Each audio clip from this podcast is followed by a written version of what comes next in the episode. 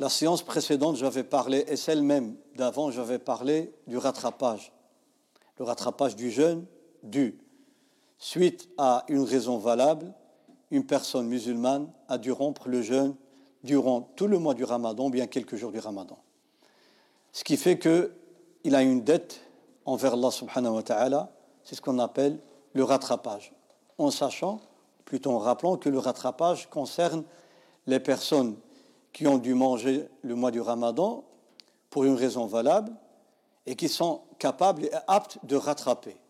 Mais quant aux personnes qui ne sont pas aptes de rattraper pour une maladie incurable, par exemple, ou bien une vieillesse, eh bien ces personnes ne sont pas concernées par le rattrapage, mais plutôt par la compensation que je vais traiter aujourd'hui, c'est ce qu'on appelle le fidya.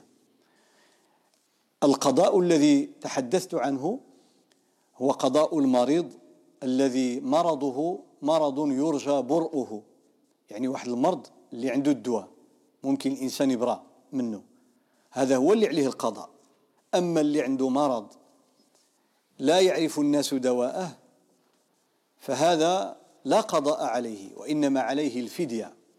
والفدية سأتحدث عنها اليوم بتوفيق الله وعونه. المسافر عليه القضاء وكذلك من خاف الهلاك بسبب صيام رمضان فأفطر ثم بعد ذلك استطاع أن يقضي فالواجب عليه هو القضاء وبقي أن أشير إلى مسألة ثم أعطي خلاصة ثم أدخل في موضوع الفدية un petit résumé concernant la femme enceinte et la femme qui allait. J'ajouterai un point concerne le rattrapage. Et ensuite, je vais, Inch'Allah, commencer à traiter du thème d'aujourd'hui qui est la compensation, al-fidya. أما خلاصة الحامل والمرضع فقد رأينا بأن الفقهاء من المذاهب الأربعة وغيرهم les juristes parmi les quatre écoles ou bien même en dehors des quatre écoles فقد اختلفوا بسبب نوع أو صنف الحامل المرأة الحامل والمرضع. هل هي من صنف المرضى أو من صنف الشيخ الكبير والمرأة العجوز؟ لأن الشيخ الكبير والمرأة العجوز لا قضاء عليهما وإنما عليهم الفدية عليهما الفدية. فإذا هل المرأة الحامل والمرأة المرضع تلحق وتعتبر مثل الشيخ الكبير والمرأة العجوز؟ فليس عليها قضاء. إذا أفطرت المرأة الحامل أو أفطرت المرأة المرضع فليس عليهما القضاء وإنما عليهما الفدية فقط أي إطعام مسكين عن كل يوم. وعرفنا أن هذا قول عبد الله بن عباس وقول عبد الله بن عمر رضي الله عنهم أجمعين. فألحق المرأة الحامل والمرأة المرضع بالشيخ الكبير والمرأة العجوز اللذين قال الله تعالى فيهما وعلى الذين يطيقونه فدية طعام مساكين أو فدية طعام مسكين. فإذا هذا قول. سبب الخلاف؟ كما سبق بأي الأصناف نلحق المرأة الحامل والمرضع؟ واش نعتبرهم مرض أو نعتبرهم بحال الناس الكبار في السن؟ وجمهور الفقهاء جمهور الفقهاء من المذاهب المعتبرة جعلوا المرأة الحامل والمرأة المرضع مثل المريض. فقال الجمهور المذاهب الأربعة عليهم عليهم القضاء عليهم القضاء. قالوا لابد يقضوا ماشي فدية فقط. لا لابد من القضاء. donc les juristes des quatre écoles disent que l'obligatoire c'est de rattraper un nombre égal de jours de رمضان que la femme enceinte ou bien la femme qui allaite avait mangé. إذن هؤلاء المذاهب الأربعة ألحقوا المرأة الحامل والمرأة المرضع بالمريض. إذن فعليهما القضاء لقول الله تعالى فعدة من أيام أخر. إذن عليهما القضاء. يبقى الآن هل هناك شيء فوق القضاء؟ بعد القضاء؟ زيادة على القضاء؟ Est-ce qu'il y a quelque chose à rajouter en plus du rattrapage? Les quatre écoles disent qu'il faut rattraper. Mais est-ce qu'on doit rajouter ce qu'on appelle la compensation al-fidya, c'est-à-dire nourrir un jour, un, pauvre par jour, une personne en état de grossesse qui a dû manger tout le mois du ramadan. Donc ça fait 29 ou bien 30 jours. Les quatre écoles disent elle doit rattraper un nombre égal, tout un mois. Mais est-ce qu'elle doit nourrir encore 30 pauvres ou bien 29 أبو حنيفة dit y a pas de compensation أما أبو حنيفة فلا يرى إلا القضاء لا يرى إلا القضاء إذا بقى لنا مالك والشافعي وأحمد les quatre écoles أبو حنيفة dit y a pas autre chose que la compensation que le rattrapage أما المذاهب الثلاثة فترى أن زيادة على القضاء لابد من الفدية على تفصيل عندهم Il dit, il faut de la compensation en plus du rattrapage. Mais avec des détails qui font la différence entre les écoles. الإمام أحمد والإمام الشافعي الحنابلة والشافعية يقولان أو يقولون يعني هؤلاء الفقهاء من المذهبين بأن المرأة الحامل والمرأة المرضع إذا خافتا على أنفسهما فقط ليس على الولد ما خايفيش على الولد خايفين هما يتضروا elles ont peur que pour eux-mêmes pour elles-mêmes. Donc elles ne craignent que sur leur santé et pas pour celle du fœtus ni du nourrisson. فلا خوف لا على الرضيع ولا على الجنين وإنما المرأة الحامل خايفة على رأسها أنها تزيد في المرض ولا تمرض ولا تموت ولا فكلت قالوا إذا خفت على رأسها والمرأة المرضع خفت على رأسها ففي هذه الحالة هذه كيقولوا عليهم القضاء فقط الحنابلة والشافعية ما كاينش الفديه كوم ابو حنيفه يسكي ليا كو لا كومبونس كو لو راتراباج مادام هي خايفه على elle a peur pour elle. Allah subhanahu wa ta'ala lui a donné cette facilité de pouvoir manger et de rattraper par après. Elle,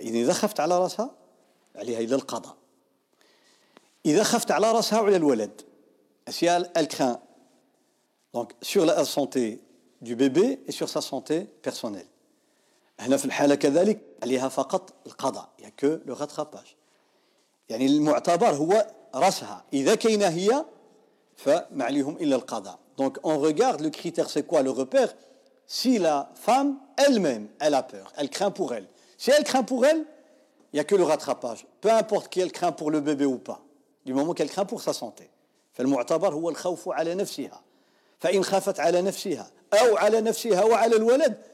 فليس عليها إلا القضاء.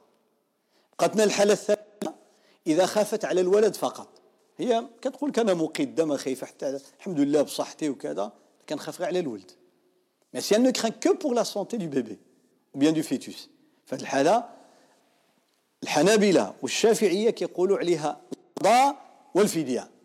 كيقول لك لأن الصائم شكون هو؟ هي المرأة ماشي الولد. فهي اللي ما خايفاش على راسها معناها قادرة تصوم. فعلاش فطرات؟ افطرات للمصلحة ماشي ديالها المصلحة ديال الولد إذن هي قادرة تصوم. معناه أنها تقضي وتزيد تفدي توكل على كل نهار مسكين. دونك les deux écoles de l'imam Ahmad et de Shafi'i disent si la femme enceinte, bien la femme qui allait,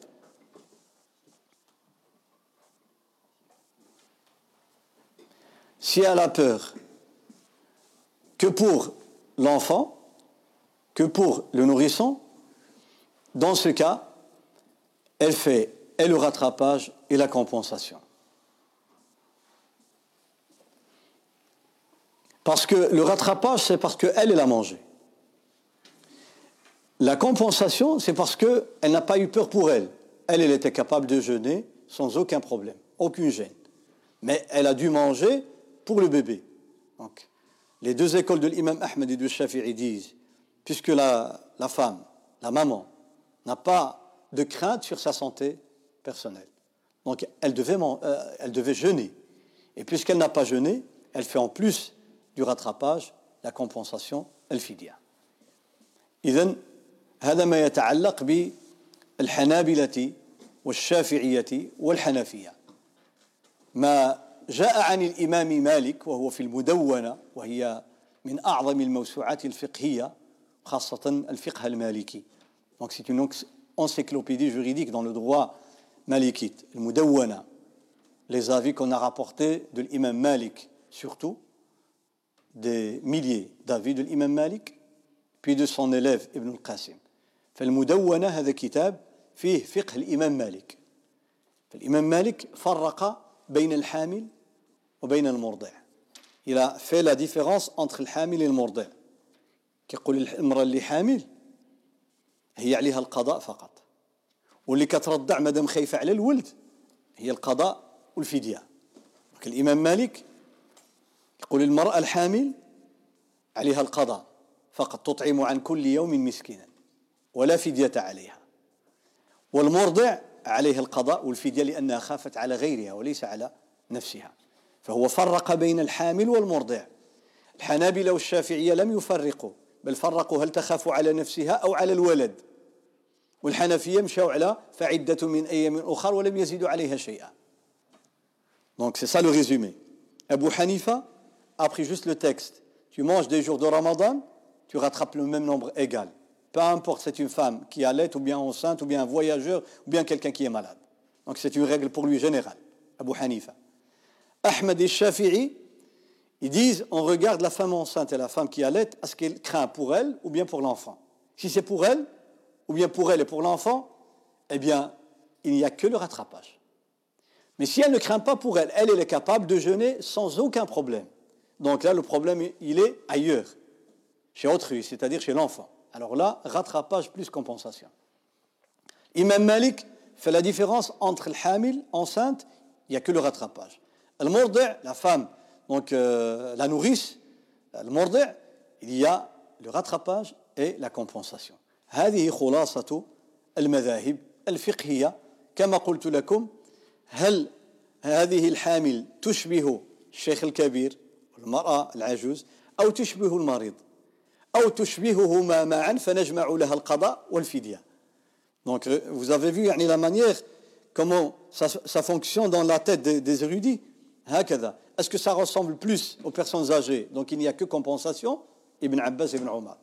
Ou bien ça ressemble plus aux malades et aux voyageurs, et surtout aux malades, eh bien il n'y a que le rattrapage. Ou bien aux deux, eh bien rattrapage plus compensation.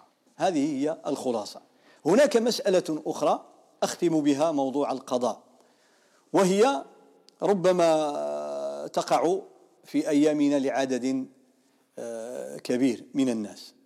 الإنسان الذي لم يصم رمضان quelqu'un qui n'a pas fait Ramadan لعذر pour une raison valable مريض. Il était malade pendant Ramadan كان مريض في رمضان أو لعذر السفر ou bien il était en voyage. أو المرأة الحائض إلى آخره. الذي لم يصم يوما أو أياما من رمضان. فلما خرج رمضان وجب عليه القضاء. après رمضان donc il avait un rattrapage obligatoire فمرض لا زال مريضا بقى مريض. il est resté malade toujours malade شوال il est malade ذو القعدة il est malade il est toujours malade ذو الحجة il est toujours malade فمات. ف il est décédé مات قبل أن يقضي. Donc il n'a pas rattrapé les jours de Ramadan. لم يقضي وجب عليه القضاء ولم يقضي لكن لم يقضي لعذر ولا لغير عذر il avait une raison. فهو معذور معذور لم يصم رمضان ومعذور في القضاء فهذا يقول العلماء هذا لا شيء عليه ولا على أوليائه il n'y a rien à faire. Lui il est décédé il avait une raison valable. N'a pas à rattraper ou bien faire la compensation pour lui. هذا ما عندنا ما نخلصوا عليه ولا نصوموا عليه. لأنه في رمضان كان عنده العذر. فالله تعالى أعطى له الوقت باش يقضي. وما زال ذاك العذر استمر معه لم يرفع ذلك العذر. فهو معذور عند الله سبحانه وتعالى. مثل واحد اللي وجب عليه الحج. مرة في العمر ولكن ما عندوش الاستطاعة. عليه. أما الذي تمكن من القضاء ولم يقضي كان قادر يقضي وما قضاش tu es capable de rattraper. Tu ne l'as pas fait. Tu es décédé. هذا الذي فيه خلاف بين الفقهاء هل نقضي مكانه نقضي عليه حنا نصوموا في بلاصتو أو لا نطعم عنه ولا نوكلوا المساكين عليه Donc les juristes sont divisés en deux groupes. il y a ceux qui disent le même nombre de jours, donc il n'a pas, pas, jeûné tout le mois de Ramadan, on rattrape tout le mois de Ramadan pour lui. D'autres disent non, il n'y a pas de rattrapage. Parce que pour le jeûne, il faut niya. Lui, il est mort. Mais ce qui est financier, on peut le faire à la place de quelqu'un qui est décédé. جمهور الفقهاء majorité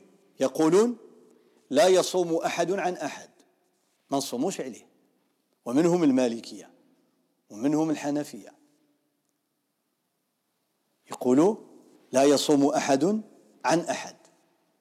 On peut pas jeûner pour lui. ما العمل قالوا إذن نطعم عنه. On fait la compensation. الإطعام عن كل يوم مسكينا. قالوا نوكل عليه. لأن الصوم مثل الصلاة. يحتاج إلى نية صاحبه. comme la prière لا يصلي أحد عن أحد. ما غاديش تصلي على شي واحد في بلاصتو. قالوا كذلك الصيام. Ils ont dit c'est la même chose pour le jeûne. ولكن الأمور المالية نعم يمكن تقضي الدين على واحد مات. يمكن كانت عليه كفارة تخلصها عليه. 60 مسكين كانت عليه ما خلصهاش تخلصها عليه. يعني ديون الله ولا ديون العباد؟ quelqu'un qui décédé on peut payer لي ديت et لي ديت dettes à sa place الله سبحانه وتعالى كوم لي comme les أو etc ou bien envers les ça c'est les dettes financières. Mais ce qui est cultuel purement cultuel comme صوم قالوا هذه عبادة بدنية ماشي عبادة مالية فإذا خصو لابد مولاها ما كاينش مولاها قالوا إذا نطعم واضح هذا قول جمهور أهل العلم يقولون بالإطعام لا بالصيام الإمام أحمد الإمام أحمد يقول يصوم الإنسان عن الميت صيام النذر وليس صيام رمضان.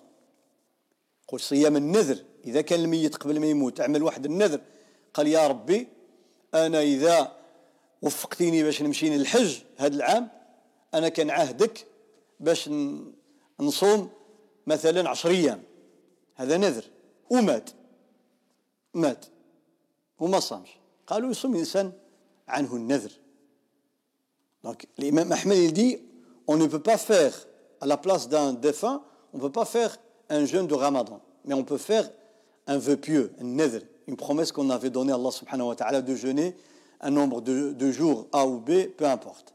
فهو جعله في النذر لقول النبي صلى الله عليه وسلم في صحيح مسلم من صام من مات وعليه صيام صام عنه وليه من مات وعليه صيام صام عنه وليه. إذا مات شي واحد وكان عليه شي صيام عليه معنى واجب. فحال رمضان فحال النذر فحال الكفارة. donc on parle des jeûnes obligatoires comme رمضان comme l'expiation comme les vœux pieux ce sont des jeûnes obligatoires mais الحديث ne dit pas quelle sorte de jeûne لكن الحديث لم يبين ها مجمل يقول من مات وعليه صوم أو صيام صام عنه وليه طبعا النكرة في سياق الشرط تعم. يقولوا أهل اللغة هذا من شرطية. وجدت صيام نكرة. معنى أن الصيام أي صيام. وأخذ بهذا بعض الفقهاء. قالوا تصوم عنه رمضان وتصوم عنه النذر وتصوم عنه الكفارات. Certains juristes, ils ont pris le texte du prophète sallallahu alayhi wa sallam qui dit si quelqu'un est décédé, eh bien, que son successeur, c'est-à-dire Euh, ses enfants, les héritiers, un d'entre eux, un homme ou une femme, un frère, un fils, une sœur, une fille, peut faire le jeûne à sa place. Donc certains disent que dans les vœux pieux, comme l'imam Ahmed, d'autres ils disent non, toutes sortes de jeûnes, y compris Ramadan. فهذا خلاف الفقهاء الجمهور على أن الإطعام فقط لكن الحنابلة يرونه في النذر فقط وغيرهم يرى أنه عام في النذر وفي رمضان وفي غيرهما كالكفارات إذن هذه خلاصة الكلام في هذه المسألة إذن إذا مات شي واحد وكان عليه صيام لكن مات وما كانش عنده الفرصة باش يقضيه Donc il avait, il pas l'occasion de rattraper. هذا لا شيء, rien à faire. واضح.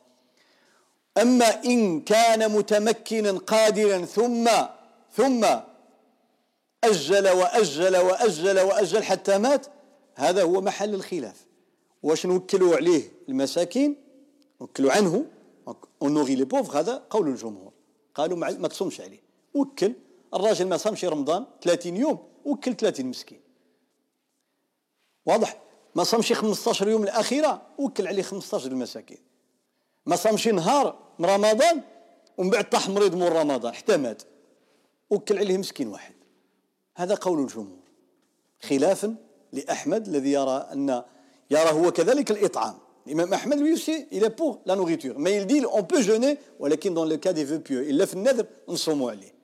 وغير هؤلاء الأفاضل يرى أن الصيام لا في رمضان ولا في غير رمضان صوم عن الميت. فالمسألة فيها اجتهاد ورحمة واسعة بين المجتهدين. بين الفقهاء الكبار فمن أخذ بهذا أو بهذا أو بهذا فلا حرج عليه إن شاء الله تعالى أما الفدية وهي موضوع درس اليوم لا كومبونساسيون لعل بعض الإخوة والأخوات يتساءلون ولعل أكثرهم لم ينتبه La fois passée, je disais chaque fois en français, de la fidia, je disais l'expiation.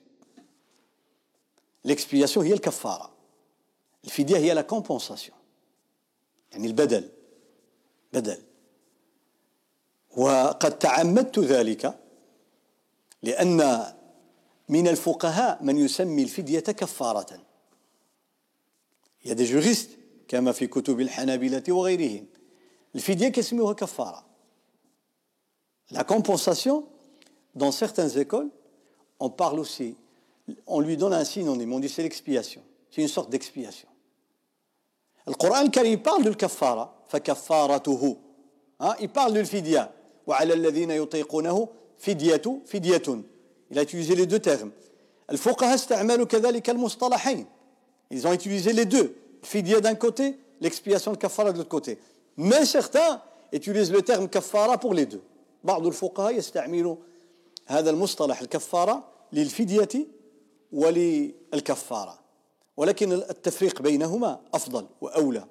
Faire la distinction c'est mieux. لماذا؟ لأن هناك أمور تختلف في الأحكام بين الفدية والكفارة. إذا الفدية لا كومبونساسيون ما هي أولا؟ ما هي الفدية؟ الفدية تقال في العربية أن تعطي شيئا بدلا عن حق. حق.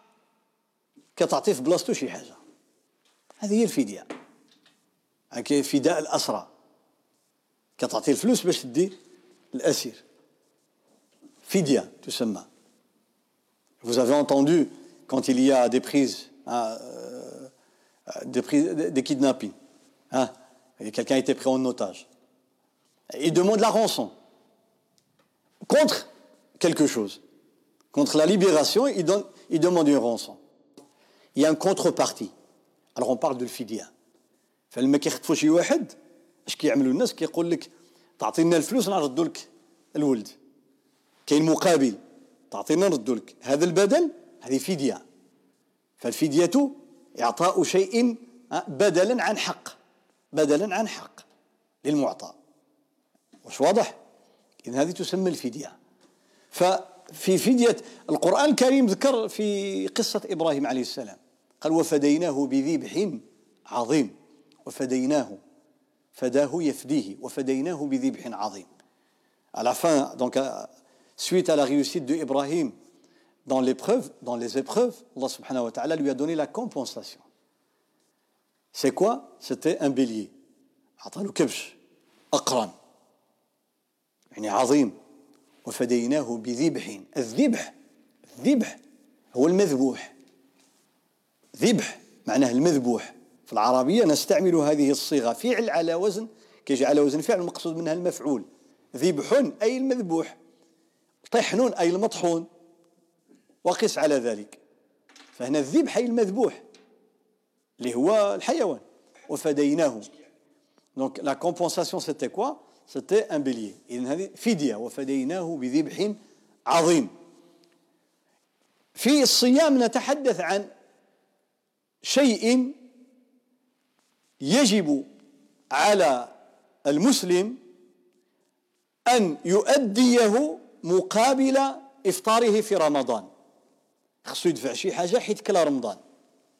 طبعا لما قلت يجب هذا بالنسبة للجمهور. الملكية ما عندهمش هدية يجيبوا ولن أتحدث عنها لأن الناس سيسمعوا يقول صافي الحمد لله ما قرأت ولا فدية ولا والو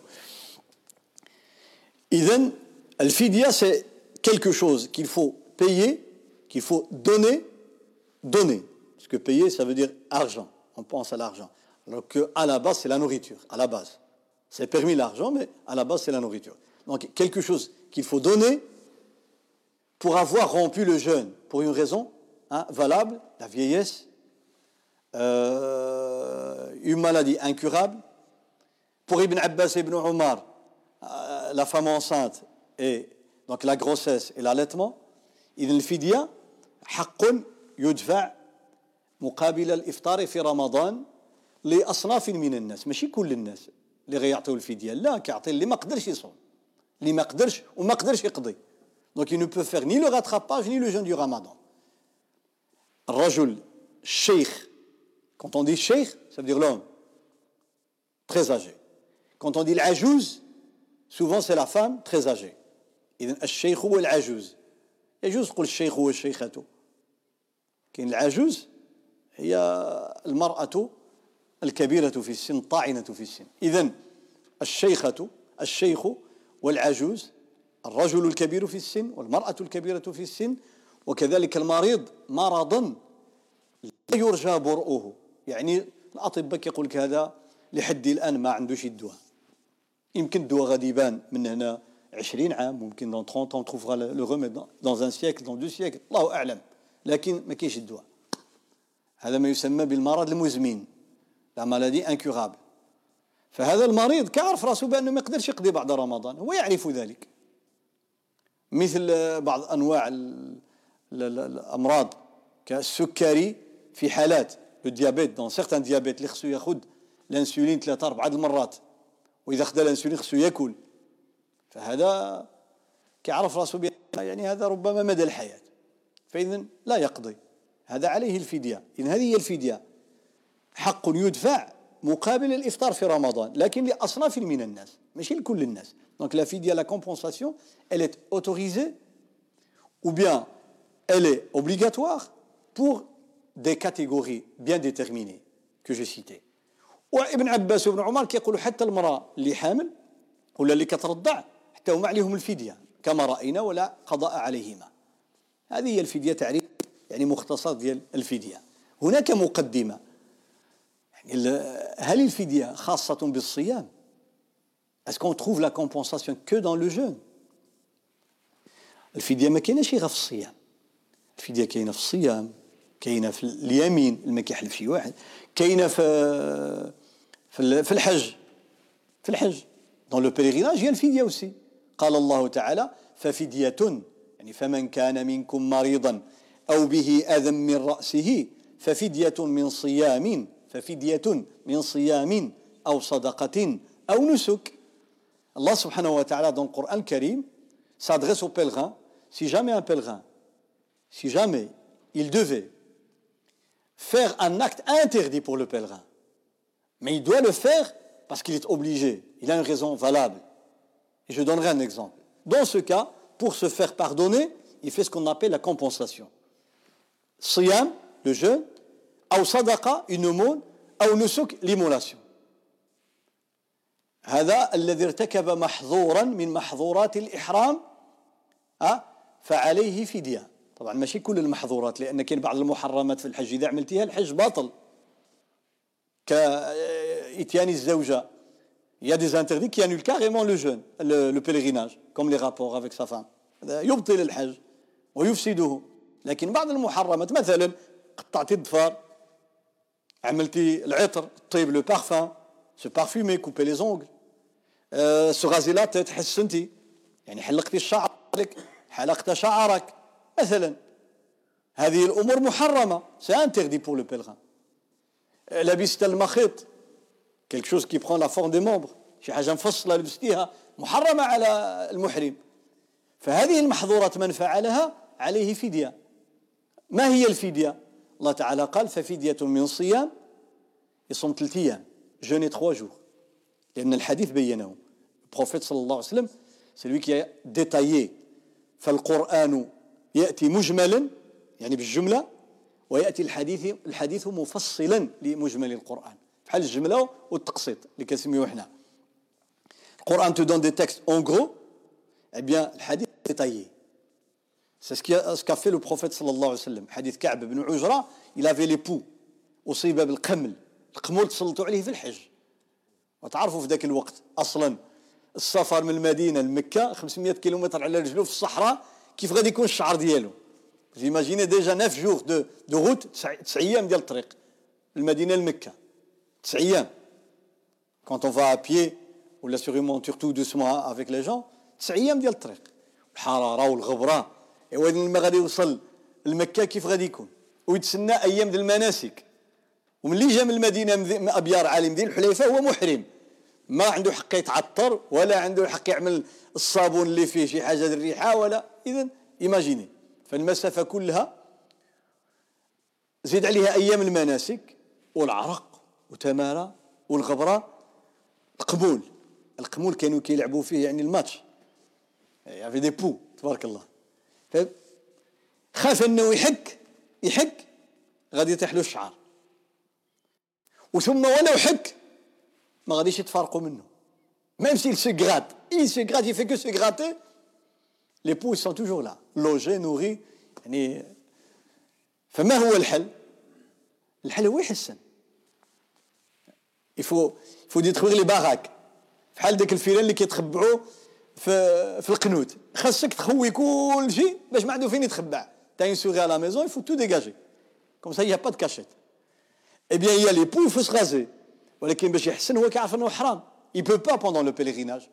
فجاء إلى النبي صلى الله عليه وسلم فلما رآه النبي صلى الله عليه وسلم أشفق عليه بقى فيه مسكين النبي صلى الله عليه وسلم بقى فيه هذا الرجل لأنه رآه يعني الدم الدم كيسيل بالحكان là du sang à force de se gratter هلكوه القمول هلكوه فالنبي صلى الله عليه وسلم رخص له قال له حسن il dit tu peux te raser حسن مع راسك ولكن ففدية من صيام أو صدقة أو نسك. قال صم ثلاثة أيام.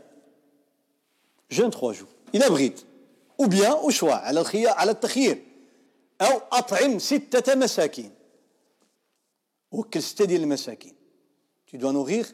Si tu ne fais pas donc le, les trois jours de jeûne comme compensation tu nourris six pauvres. لكل لكل مسكين نصف صاع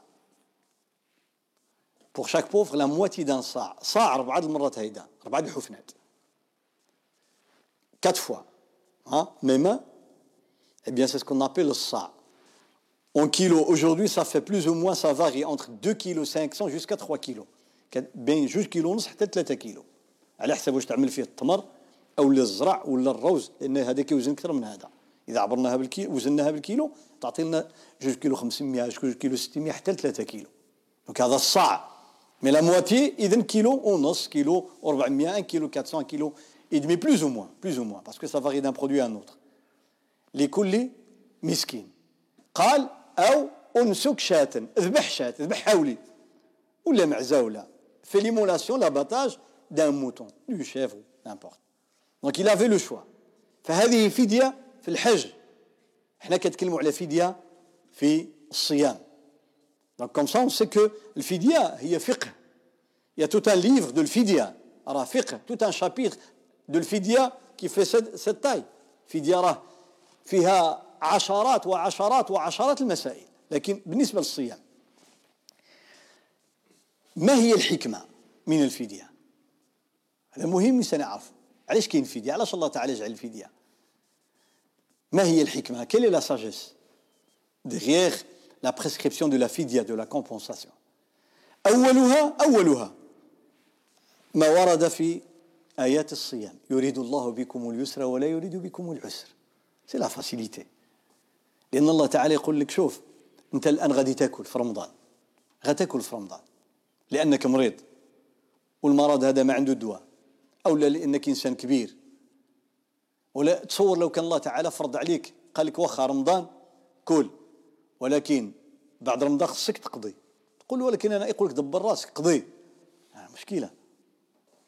ne nous a pas imposé même le rattrapage en cas où on est incapable de faire le rattrapage, de récupérer le nombre de jours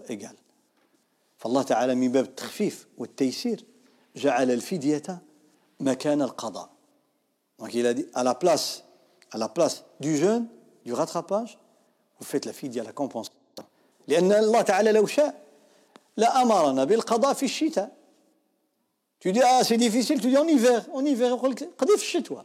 في الصيف الله يسامح. نهار طويل الله يسامح. في الشتوى نهار قصير خاصة في أوروبا. يوقضي لو شاء الله لو بغى. لا.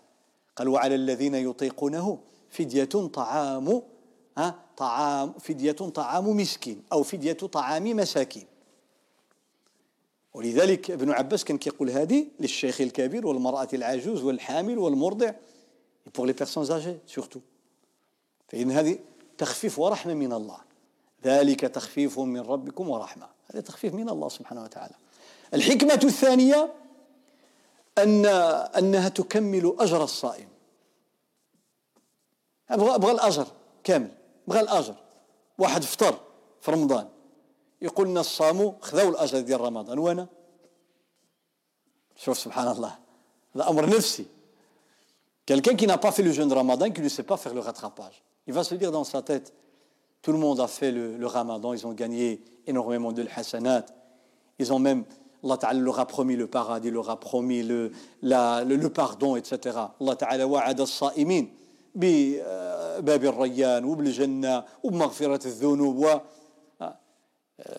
سبحان الله من دخل عليه رمضان وخرج رمضان فلم يغفر له فأبعده الله. معنى أن الأصل رمضان يغفر لك الذنوب كلها. وشوف سبحان الله.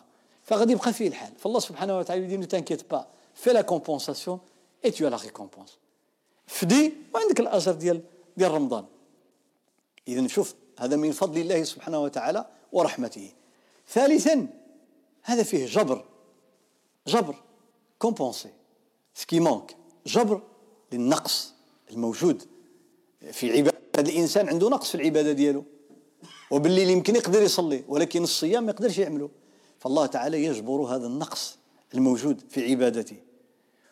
وهذا من الأمور الموجودة في الفدية وغير موجود وتختلف عن الكفارة. Les expiations الكفارة سي كون tu fais une bêtise. الكفارة لما كيعمل الإنسان شي جريمة ولا شي جناية ولا فتحرير رقبة مؤمنة فصيام صيام شهرين متتابعين لأن عمل شي حاجة ما. فهذيك فيها جبر كتصلح الخطأ ها؟ الخطأ طبعا بالدارجة وإلا فهي خطيئة كتصلحها وفي نفس الوقت عقوبة. Disent que l'expiation est à la fois une dissuasion, donc c'est une sorte de punition, et une sorte de compensation, c'est-à-dire de réparation. Elle répare, mais elle punit. Ça, c'est l'expiation. Al-fidya, elle répare. Al-fidya, tout, tajbouro. الكفارة فيها جبر وفيها عقوبة يقولوا زواجر وجوابر الكفارات لأن فيها عقوبة أنك عملت في حاجة ما مثل قتل quelqu'un qui en roule en voiture hein, il dépasse ce qui est mentionné, indiqué sur le panneau, il le dépasse. Et puis il tue quelqu'un.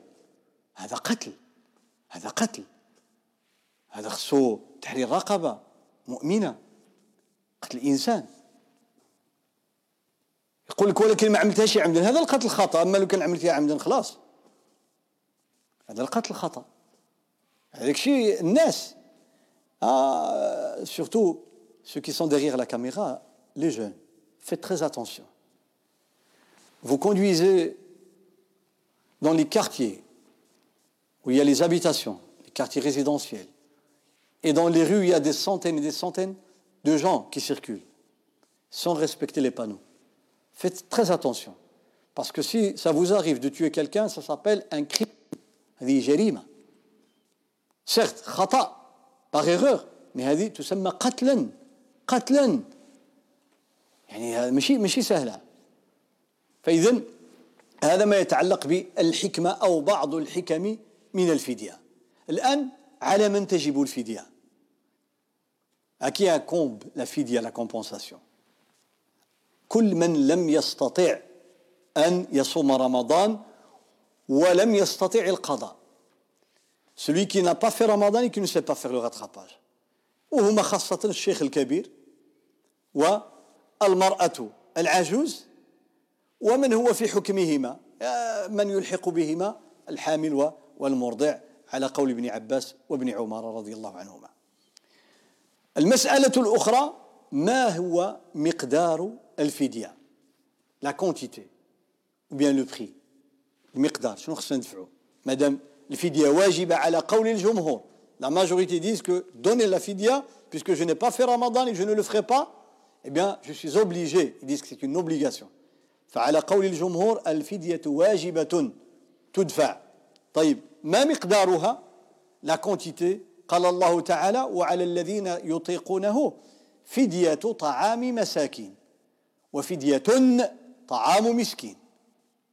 توكل المسكين ولا توكل المساكين؟ Nourrir les pauvres au pluriel ou bien au singulier on verra pourquoi les deux قراءات لأن كاين قراءة فيها فدية طعام مسكين. nourrir un pauvre القراءة الأخرى وهي قراءة نافع بن عامر. طعام فدية طعام مساكين. فدية بالإضافة طعام مساكين. nourrir les pauvres au pluriel. Singulier un pauvre المساكين au pluriel. كاين قراءة فدية فدية طعام مساكين بالجمع لكن هذه ماشي في القراءة المشهورة والمعروفة. قال العلماء كما ذكر الإمام الطبري وغيره قالوا مسكين اللي جات فيها طعام مسكين واحد. هذا باعتبار كل نهار كل نهار توكل مسكين كل نهار توكل مسكين كل نهار توكل مسكين كل نهار. Au singulier, c'est par rapport à un rapport à un nombre de jours. فمساكين باعتبار عدد من الأيام ومسكين باعتبار اليوم الواحد. واضح؟ قالوا كذلك مساكين بالجمع باعتبار عدد الصائمين. يعني أنت غادي توكل مسكين وهذا يوكل مسكين وهذا يوكل مسكين وهذا يوكل مسكين فهي مساكين. Donc quand on dit au pluriel, c'est par rapport à un nombre de jours, hein, au pluriel, quelqu'un qui a dû manger plusieurs jours, ou bien par rapport au nombre de jeûneurs qui devaient faire la compensation. Donc il n'y a pas qu'un seul jeûneur, il y en a plusieurs. Donc il y a plusieurs, jours à faire la compensation. فالمساكين بالجمع باعتبار عدد الذين سيدفعون الفدية أو باعتبار عدد الأيام والمفرد بعدد اليوم الواحد واضح؟ إذا اون دون كومبيان طيب هنا شحال غادي 5 5 5 ناس كيدابزوا عليها نفهموا منين جات اولا القران الكريم لم يحدد مقدار الفديه قال فديه طعام مساكين شحال ما قالش Le Coran n'a pas donné de précision par rapport à la quantité de nourriture à donner ou même par rapport à l'argent à payer. Il a dit nourrir un pauvre par jour. Wadah.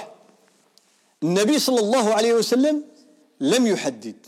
Le prophète عليه الصلاة والسلام n'a pas donné de précision dans les textes authentiques. في الأحاديث الصحيحة لم يعين. فدية الصيام. شحال معنى ما كاين لا في القرآن ولا في الحديث معنى غادي يوقع فيها الخلاف. donc il y aura divergence وهذا الذي حدث. هذا الذي حدث. وقع الخلاف بين العلماء. طيب الله a voulu laisser l'affaire de telle sorte يجي واحد يقول لك وعلاش ما بينهاش الله؟ وعلاش ما حددهاش النبي صلى الله عليه وسلم؟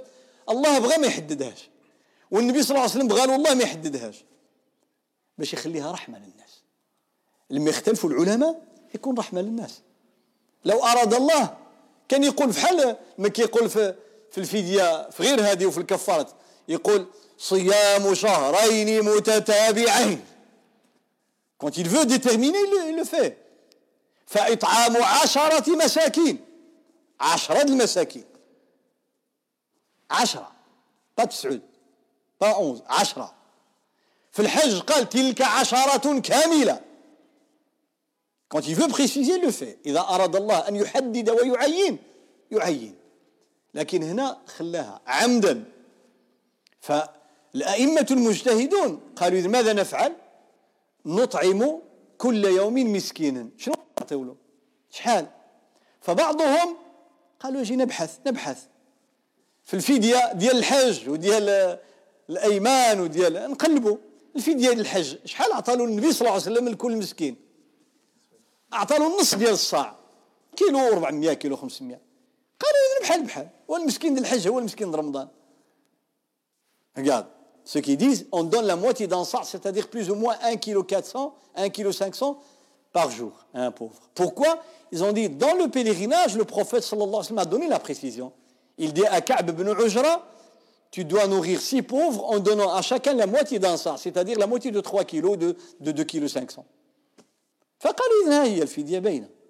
on lui donne la même chose. نعطي له النصف ديال الصاع فاختاروا نصف صاع وهذا ما اختاره الحنابلة الحنابلة ils ont choisi adopter cet avis. واش متبعين مزيان. قالوا إحنا النبي صلى الله عليه وسلم ما بينش لينا الفدية ديال رمضان لكن بين لينا ديال الحج. إيوا نعطيو له بحال بحال هذا مسكين وهذا مسكين. Ils ont dit il s'agit du même pauvre. Eh bien on lui donne la même fidia pour le pèlerinage expliqué et détaillé eh bien on va faire on va القياس بحال بحال بحال بحال ناخذوا من هذيك ابو حنيفه رحمه الله قال نعطيو له صاع كامل نعطيو له الصاع كامل ماشي النص الصاع تمر. نعطيو له صاع 3 كيلو. أو ولا 2 كيلو 700 ولا على حسب شحال كتوزن. من الروز نعطي له صاع من العدس نعطيو له صاع من الفول نعطيو له صاع إلا إذا كان القمح غالي نعطيو له نصف صاع أبو حنيفة دي on donne la totalité d'un sac que j'ai expliqué cette, quatre fois, hein, les deux mains ensemble, pas comme ça, mais comme ça. Mais pas comme ça et pas comme ça. Comme ça. Les mains, le repère, c'est les mains du prophète sallallahu alayhi wa sallam. Qui يقولوا ما يكونوش اليدين مجموعين ولا مفتوحين هكذا يكونوا متوسطين أربعة المرات هذا هو الصاع أبو حنيفة dit on donne tout le ça un par pauvre pour tous les produits hein, les denrées alimentaires excepté le blé parce qu'il coûte plus cher on donne la moitié. يا أبا حنيفة مين جبتي لنا هذا الشيء يجي واحد يقول لك وين يا أبو حنيفة لا كما أن الإمام أحمد مشى قلب في الحج أبو حنيفة مشى قلب حتى هو هذا أبو حنيفة قال أجي زكاة الفطر زكاة الفطر النبي صلى الله عليه وسلم صاع صاع بن عمر يلدي؟ بن عمر. فرض علينا رسول الله صلى الله عليه وسلم صدقة الفطر صاعا من تمر أو صاعا من شعير أو صاعا صاع صاع صاع. يقول c'est la même chose صاع qu'on donne le jour de la du jeûne on donne صاع. Comme زكاة الفطر eh bien on donne صاع. Pour la compensation. قال نعطيه الصاع. طيب علاش عملتيها النص إذا كان؟ قال الصحابة fait ça. صحابة معاوية وغيرهم الصحابه قالوا راه القمح الثمن ديالو الدوبل ديال التمر ديال. اذا في كو مواتي باش يسهلوا على الناس. يسهلوا على الناس. قال لك عندنا عمل الصحابة. واضح؟ مالك والشافعي ما قالوا لا بالصاع ولا بالنص صاع قالوا فقط المد. مالكية الشافعية ils ont dit المد comme ça une fois comme ça يعني un quart de صاع. أربع ديال ديال الصاع. معنى كتجي 700 غرام 750 600 غرام على حساب على حساب الصنف ديال الطعام. un quart si si on prend 3 kilos comme repère la moitié c'est 1 kilo et demi. Un quart 750 700 750 غرام قالوا هذا هو الذي يدفع في الفدية. في البلاد كتجي دابا تقريبا جوج دراهم ونص. رخيص هذاك الشيء. دو درهم 50 25 سنت. au Maroc الفدية. المد. طيب من أين أخذ الإمام مالك والإمام الشافعي هذا؟ من الصحابة ومن أقوال الصحابة. باش ما نظنوش راه راه هادو أئمة ديال الدين ابن عباس وغير ابن عباس. عدد من الصحابة صح عنهم صح عنهم أن الفدية مد عن كل يوم. إطعام مسكين عن كل يوم كما يقول ابن عباس مدا مدا. Sahaba, comme Ibn Abbas, il y a d'autres Sahaba et des énoncés rapportés de ses compagnons par des voix authentiques et valides. Comme dit Ibn Abbas, il dit un pauvre par jour, on lui donne un moud. ils ont la même source إما القرآن وإما الحديث وإما التلاميذ ديال النبي صلى الله عليه وسلم مش واضح فإذا باش نعرفوا طيب مد 700 غرام 600 غرام 500 غرام ولا على حسب un quart ou bien la moitié ou bien la totalité. فهنا في أوروبا الناس اختاروا الوسط. ils ont choisi c'est un peu آه juste milieu لأن إذا خديت بالقول ابي حنيفة صاع. كاين الروز الروز راه كاين اللي كيعمل ثلاثة أربعة أربعة أورو شي حاجة خمسة أورو الكيلو. ايوا 3 كيلو تجيب لك 15 اورو il y a du riz qui coûte dans les supermarchés pas quelque chose de spécial آه je veux pas faire de marketing ما غاديش نقول لكم واش من نوع 4 اورو 59 le kilo 3 كيلو ça fait on est on est à déjà 15 à 15 euros. طيب نقولوا الناس على مذهب ابي حنيفه يجي واعطيها 15 ها تهرب عند الامام مالك والشافعي تقول غير ربع un quart الوسط النص اذا نجمعوا هادو كاملين 5 اورو هذا اجتهاد بالنسبة للناس اوروبا واضح؟ 5 اورو c'est le juste milieu لما تجمع بين اللي الفوق وبين اللي لتحت. تجيب تقريبا 4 5 اورو هذه القصة هذه منين جات؟ واش واحد maintenant on a compris d'où vient الفدية. الفدية هذا هو مقدارها. طيب ما هو وقتها؟ quand est-ce qu'on donne الفدية؟ متى؟ واحد عارف راسو مريض. ما غيصوم رمضان وما غيقضي رمضان. Car il faut savoir que Zidik Murphy, quelqu'un qui est très âgé, il ne fait pas Ramadan, donc il sait que au fur et à mesure dans le temps, il aura encore plus difficile à faire le rattrapage. Donc il est certain qu'il doit faire la compensation. Elle dit, Arafah Ennahu, allez, il fédia. Il dit, mettez-vous, quand est-ce qu'il va la donner? Il dit, aur Ramadan, aur Kabla Ramadan, aur Fiacher Ramadan, aur Bada Ramadan, aur Yomun Biyo. Mettez-vous. C'est des questions très importantes parce que les parents qui sont maintenant malades et qui ne savent pas rattraper يقول لك طيب اولدي أنا بغيت نخرج هذه الفديه في بدايه رمضان ونتهنى لا دون ديبي دو رمضان سي اوتوريزي نعم سي اوتوريزي يجوز على قول ابي حنيفه على قول ابي حنيفه تجوز من اول رمضان ابو حنيفه il dit du premier jour de رمضان الفديه attachée au jeûne le jeûne a commencé يقول لك سبب ديال الفدية شنو هو؟ هو رمضان ورمضان دخل. من أول رمضان أدفع كل شيء المجموعة كاملة ديال 30 يوم 5 اورو fois 30 150 اورو 150 اورو بسم الله النهار الأول tu la donnes وصافي هذا أبو حنيفة. الشافعي. لا.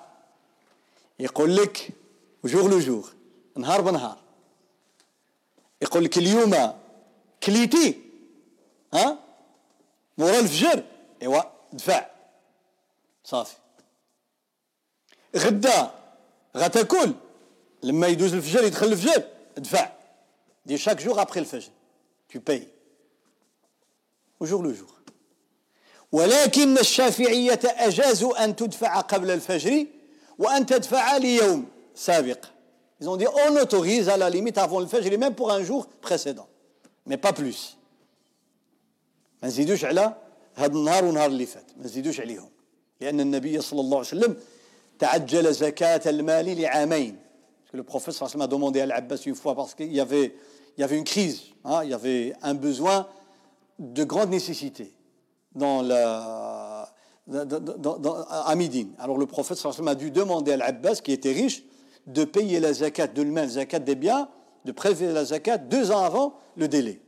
Deux. Alors ils ont dit, aujourd'hui hier c'est bon الشافعيه قالوا اليوم والبارح ما كاين باس اما من اول رمضان لا واضح الحنابلة كذلك ما عندهمش إنك تعطيها قبل. ils disent pas avant تعطيها اليوم غدا بعده وهكذا. قولوا لي المالكية قلت لكم المالكية مانيين الباب فهمت؟ ما كاينش الوجوب أصلا. il y a pas d'obligation à la base ماشي مشكل. تفعل الأول ولا في الوسط ولا في الآخر ولا بعد رمضان ما كاين مشكل. خلاصة الكلام résumé c'est que nous avons des écoles qui autorisent depuis le début, eh bien, on peut le faire depuis le début, parce qu'il n'y a pas de texte explicite. مع عدم وجود نص في هذا الأمر مسألة اجتهاد. ومن باب التيسير لأن قواعد التيسير. علاش العلماء خذوا قال لك وخر تعطيها من الأول؟ على قول أبي حنيفة قال لك لأن الفدية أصلا مبنية على التخفيف والتيسير لأن هي بدل puisque c'est la compensation, c'est-à-dire un substitut.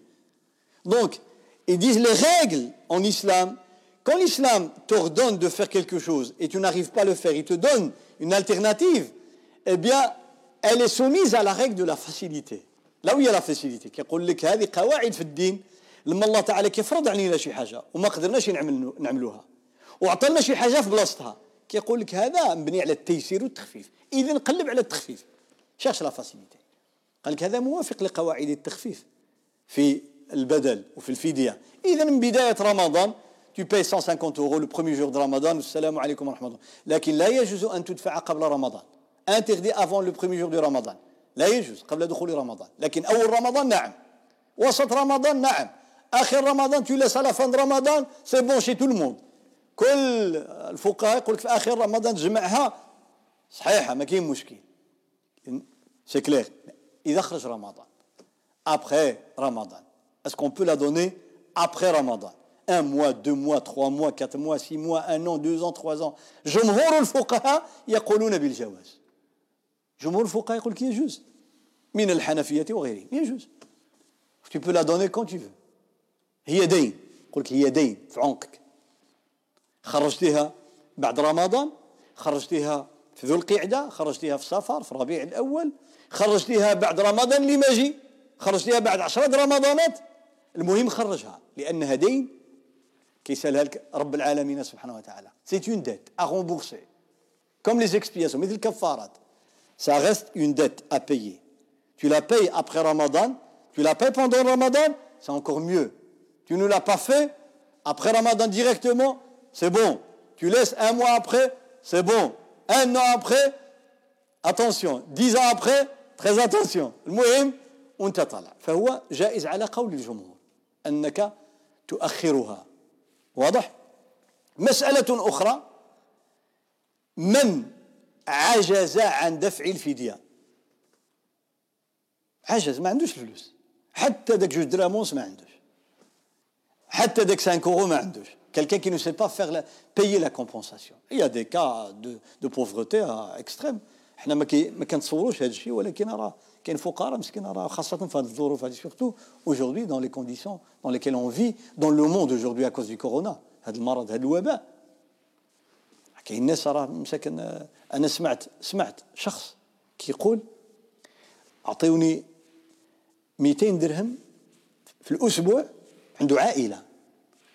الله يجعل بركه tu dis 20 euros par semaine pour toute une famille. يقول لك أنا ندبر واخا نشري لهم غير شوية ديال العدس شوية كذا والعدس راه غالي دابا آه نشري لهم مسكين غير شوية البطاطا ولا شي حاجة المهم يبقاو في بالروح pour survivre vois quel point يعني قضيه ماشي آه فبالتالي الذي عجز هو راجل كبير une personne âgée une dame âgée il doit faire la compensation. وجبت عليه الفدية. ف في رمضان لم يجد. بعد رمضان لم يجد. Il n'a pas les moyens de الفدية. جمهور العلماء يقولون تسقط عنه. يقول لك الله يسامح ils puisqu'il n'a pas les moyens تسقط عنه. Il est pardonné par سبحانه وتعالى. كما قال يعني أئمة الحنفية الكاساني وابن عابدين وغيره يقول لك يستغفر الله. يقول اللهم اغفر لي يعني ذكر الله. إي أمبلور باردون السلام. مادام ما عندوش يستغفر الله. ويطلب الله يقبل صافي. طيب. إن تمكن بعد ذلك ها وجد s'il trouve par après les moyens. هذه هي القصة. الجمهور يقول سقطت سقطت برئت ذمته. Ils disent puisque quand il devait pendant le ramadan il devait payer il n'avait pas les moyens جعل البركة. صافي سقطت عنه وبرئت ذمته. بعض الفقهاء يقول لك لا كالحنابلة يقول لك لا. تبقى له il dit c'est comme l'expiation ça reste une dette. نهار اللي يجبر يخلص. نهار اللي يجبر يخلص. واضح هذا الخلاف؟ هنا مسألة أخرى. من كان مريضا مرضا لا يرجى برؤه. Une maladie incurable. إذن هذا ما عليه رمضان وما عليه القضاء لأنه لا يستطيع. Quelqu'un qui a une maladie incurable ne sait faire ni le ramadan ni le rattrapage. طيب. قال غادي نعمل الفدية. غادي نعمل الفدية. مشى وكل 30 مسكين. إلى نوغي 30 بوفر suite à cette situation. وكلهم والسلام عليكم ورحمة الله. أدى اللي عليه؟ نعم. Il a fait l'obligatoire. Il a fait le devoir. de nourrir 30 pauvres parce qu'il a mangé tout le ramadan, il ne sait pas faire le rattrapage. Ben, Subhanallah. Et puis il est guéri. Allah fait chauffer un rajoul. Ou la il est devenu capable de rattraper maintenant et de jeûner. Ou la qadr. جمهور العلماء على أنه لا شيء عليه.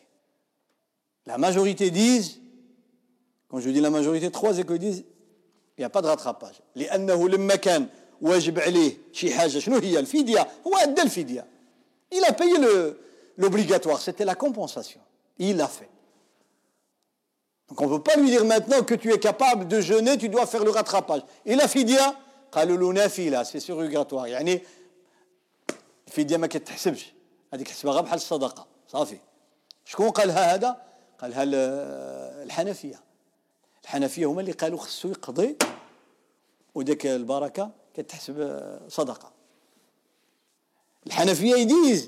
la compensation qu'il a faite, c'est une sadaqa. Maintenant qu'il est capable de jeûner, il doit faire le rattrapage.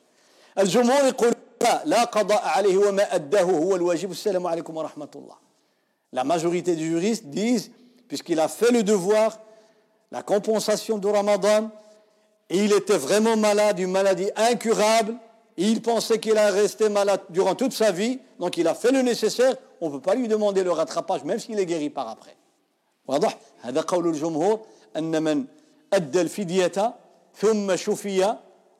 ثم تمكن من القضاء فلا قضاء عليه لأنه أدى الواجب واضح هذا ما يتعلق ببعض أحكام الفدية ما يتعلق بوقتها ومقدارها ومن يدفعها من تجب عليه ومن عجز عنها ومن مات وهي عليه في ذمته إلى آخره. هذه أحكام الفدية باختصار شديد باختصار شديد. Ça c'est un résumé la fidya. من استطاع أن يدفع في فديته أفضل ما عنده فهو أولى.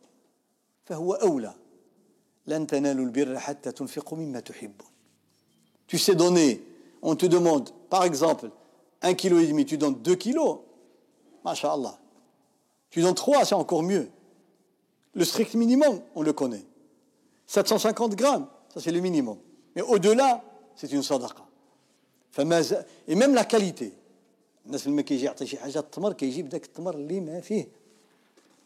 يقول لك التمر من تمرين أو أو قمحين أو شعيرين. آه. سبحان الله هذه كتعطيها لله سبحانه وتعالى. c'est de l'épargne qu'on fait إحنا إذا طبقناها ها غل داك الشيء اللي عمل ابن عمر رضي الله عنه. كان كي يتصدق بالسكر. ما قالوا له علاش؟ قال أنا الله قال لن تنالوا البر حتى تنفقوا مما تحبون. وأنا أحب شيء الي هو السكر. ايوا نطبقوها إحنا لما نعملوا الفديه ولما نعملوا صدقة الفطر وزكاه الفطر وكذا نفكروا نقولوا أجي التمر كاين هذا وهذا. لا نعطي هذا. هنا مسألة القيمة. لأن كل الزوبعة هذه كل عام كتجي واش نعطوهم فلوس؟ الله تعالى قال وعلى الذين يطيقونه فدية طعام طعام طعام. Il parle de وفي الأيمان فكفارته إطعام عشرة مساكين إطعام. وفي زكاة الفطر الرسول صلى الله عليه وسلم فرضها صاعا من تمر أو صاعا من شعير طعام لا نوغيتور les textes parlent de الطعام النصوص تتحدث عن الطعام. ولذلك كل الفقهاء les juristes كل الفقهاء كلهم tous يقول لك إذا كنت غتعطيها بالطعام. وهذا هو اللي عليه العرف في البلد اللي كيحتاجوه الفقراء والمساكين. فهذا هو الواجب. عند كل الفقهاء.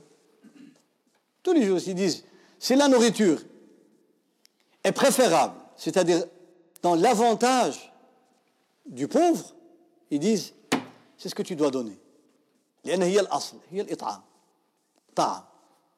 لكن إذا كانت المصلحة الأصلح ماشي هي الماكلة ما الفلوس Mais si l'avantage, c'est plus avantageux de donner de l'argent liquide que de donner des dattes et du blé et de l'orge et du riz.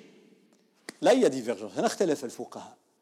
الجمهور يقولون لا لا لا لا لا يجوز دفع القيمة. La majorité. La majorité de زولنا أبو حنيفة. Exclu أبو حنيفة.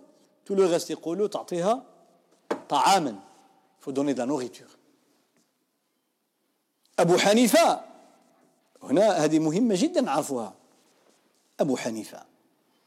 هو أولهم زمانا chronologiquement c'est le premier معناه هو أقرب إلى زمن الصحابة وزمن النبي صلى الله عليه وسلم. لأن تولد عام 80 من الهجرة. Il, naquit en 80 de l'Hégire, 70 années après la mort du prophète صلى الله عليه وسلم. يلا 70 عام بعد وفاة النبي صلى الله عليه وسلم تولد أبو حنيفة. الحق الصحابة الحقهم إلا الحق الزمان ديالهم. إلا تاع لابوك دو الصحابة. لأن 80 آخر صحابي غادي يموت 30 عام بعد ولادة أبي حنيفة. لو ديرني صحابي va décéder 30 ans après la naissance de Abu Hanifa. معناه ولد في زمن الصحابة. رضي الله عنهم واش واضح؟ وفي الزمان هذاك في القرن أو الخامس أبو حنيفة يقول يجوز أن تعطيها قيمة أن تدفعها قيمة. Tu peux donner de l'argent. ماشي ما يعني هذا الجدال la polémique non جيبوا لنا التمر وجيبوا لنا الزرع وجيبوا لنا الروز. ما بغيت تعطي الروز والزرع وكذا راه هذا قول الجمهور ما كاين مشكل. ولا واحد يقول لك لا يجوز. y a personne qui dit on peut pas donner la nourriture non c'est ça c'est la règle de base لكن العلماء والفقهاء ومنهم أبو حنيفة ومنهم عمر بن عبد العزيز. عمر بن عبد العزيز ومنهم ابن تيمية. كبار العلماء. قالوا يجوز دفع عشرات الفقهاء الكبار المجتهدون. قالوا يجوز أن تدفع القيمة peut donner l'argent فلماذا يتحدث عنها كأنها مسألة فيها إجماع أنه لا يجوز إلا الماكلة؟ ابن تيمية يقول ما هو الأصلح؟ الأصلح. est-ce que plus avantageux يا سبحان الله الآن أنا أعطيكم سؤال واقعي. إحنا عشرة بينا ولا خمسة بينا ولا جوج بينا إذا جمعنا الفدية ديالنا وجمعنا معاها زكاة الفطر بالزرع. en blé مشينا عطيناها لشي واحد هنا. شنو يعمل بها؟ سيوزعها على الحمام va la donner aux pigeons. هذا يضيع راسه وهذا من إفساد المال. est-ce que الإسلام appelle les gens à gaspiller واش الإسلام يدعو إلى التبذير والإسراف؟ تأخذ الحاجة لا تنفع. يمشي يعطيها ال... واخا غادي يجيب له التمر. قول لي الزرع ما كياكلو حد نجيب له التمر. طيب جيب له التمر. شكون هذا اللي غتجمع له 50 60 كيلو ديال التمر بعد رمضان غياكلها؟ Imagines un jeune aujourd'hui, il va prendre les dates après Ramadan, il va faire quoi avec? Il va les manger?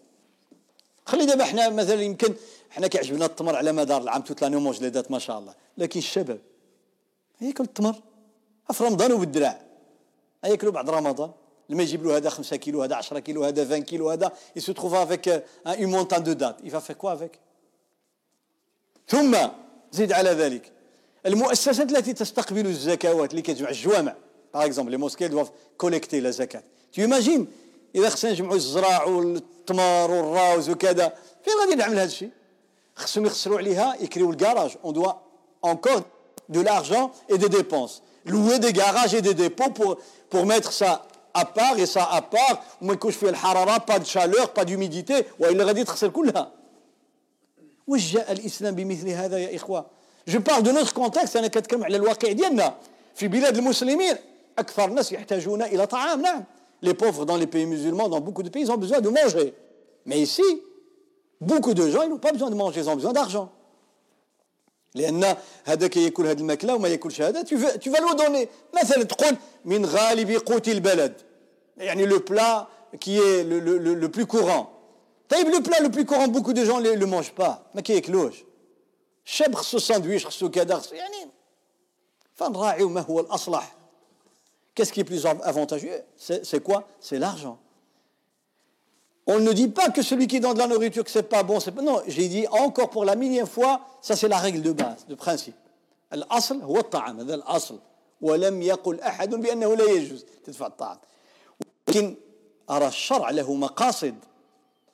l'islam il a des objectifs.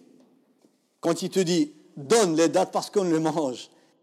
Parce qu'il y a, on le mange avant qu'il...